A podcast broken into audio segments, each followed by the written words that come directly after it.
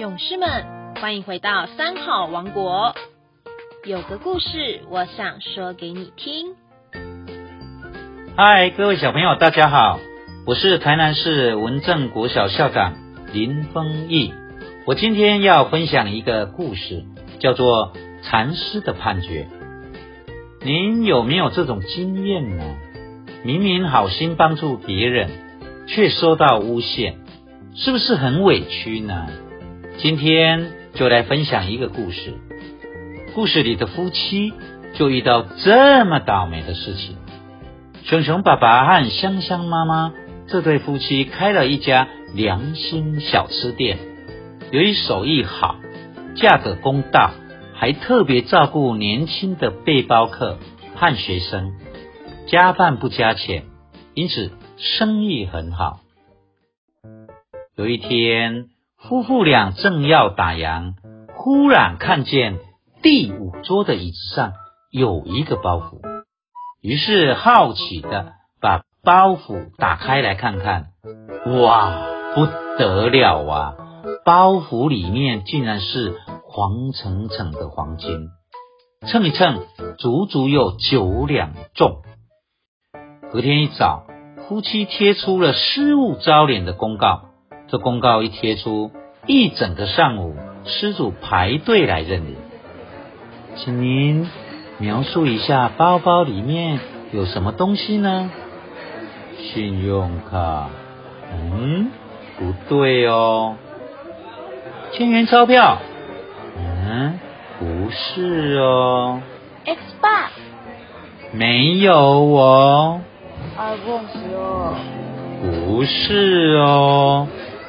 大排长龙的人来认领，没有一个答对的。为了这个包袱，生意都做不了了。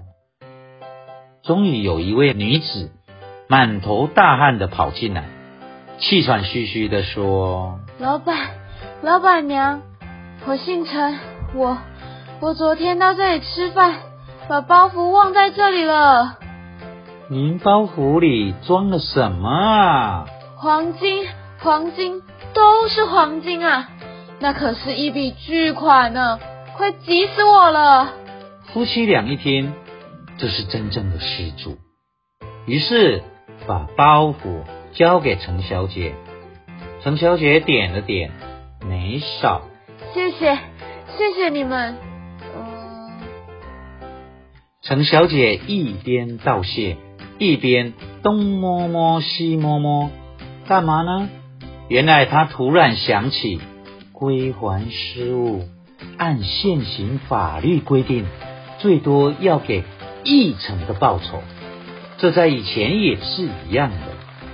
陈小姐脑子里一盘算，九两黄金就得给将近一两的谢酬。现在一钱黄金台币六千多，一两就六万多了。这下亏大了，嗯，我得想个办法，要少给一些，要能不给就更好了。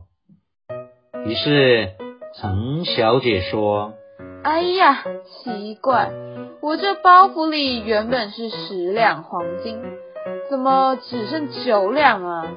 香香妈妈和熊熊爸爸听了一愣，大熊说。陈小姐，这里面原来就只有九两呀，我们可没动啊！不不不，我包袱里有多少黄金我最清楚，明明就少了一两，你们拿去了吧？你可别冤枉我们啊！包袱里只有九两，我们一钱也没拿呀！算了算了，拿了就拿了。那一两就算是我答谢你们的赏金吧。不，没拿就没拿。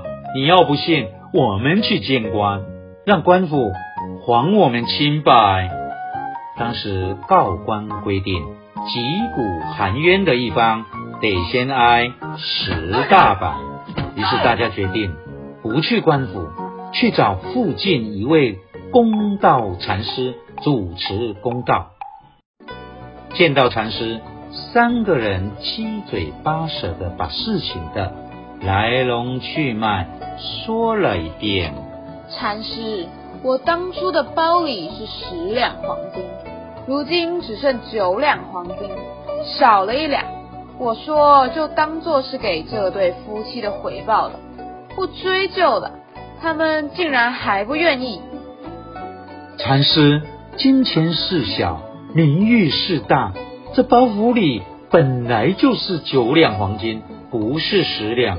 我们可没拿他的黄金，一钱都没有啊！原来如此。禅师缓缓张开眼睛说：“这是很简单嘛，这位施主。”掉了十两黄金，而两位施主捡到的是九两黄金。由此可见，这个包袱不是你的。你再去找掉了的十两黄金吧。说完话，禅师就将黄金交给夫妻两人。这正是好心有好报，恶念。无善果，这个故事带给我们什么启示呢？事有公理，事有因果。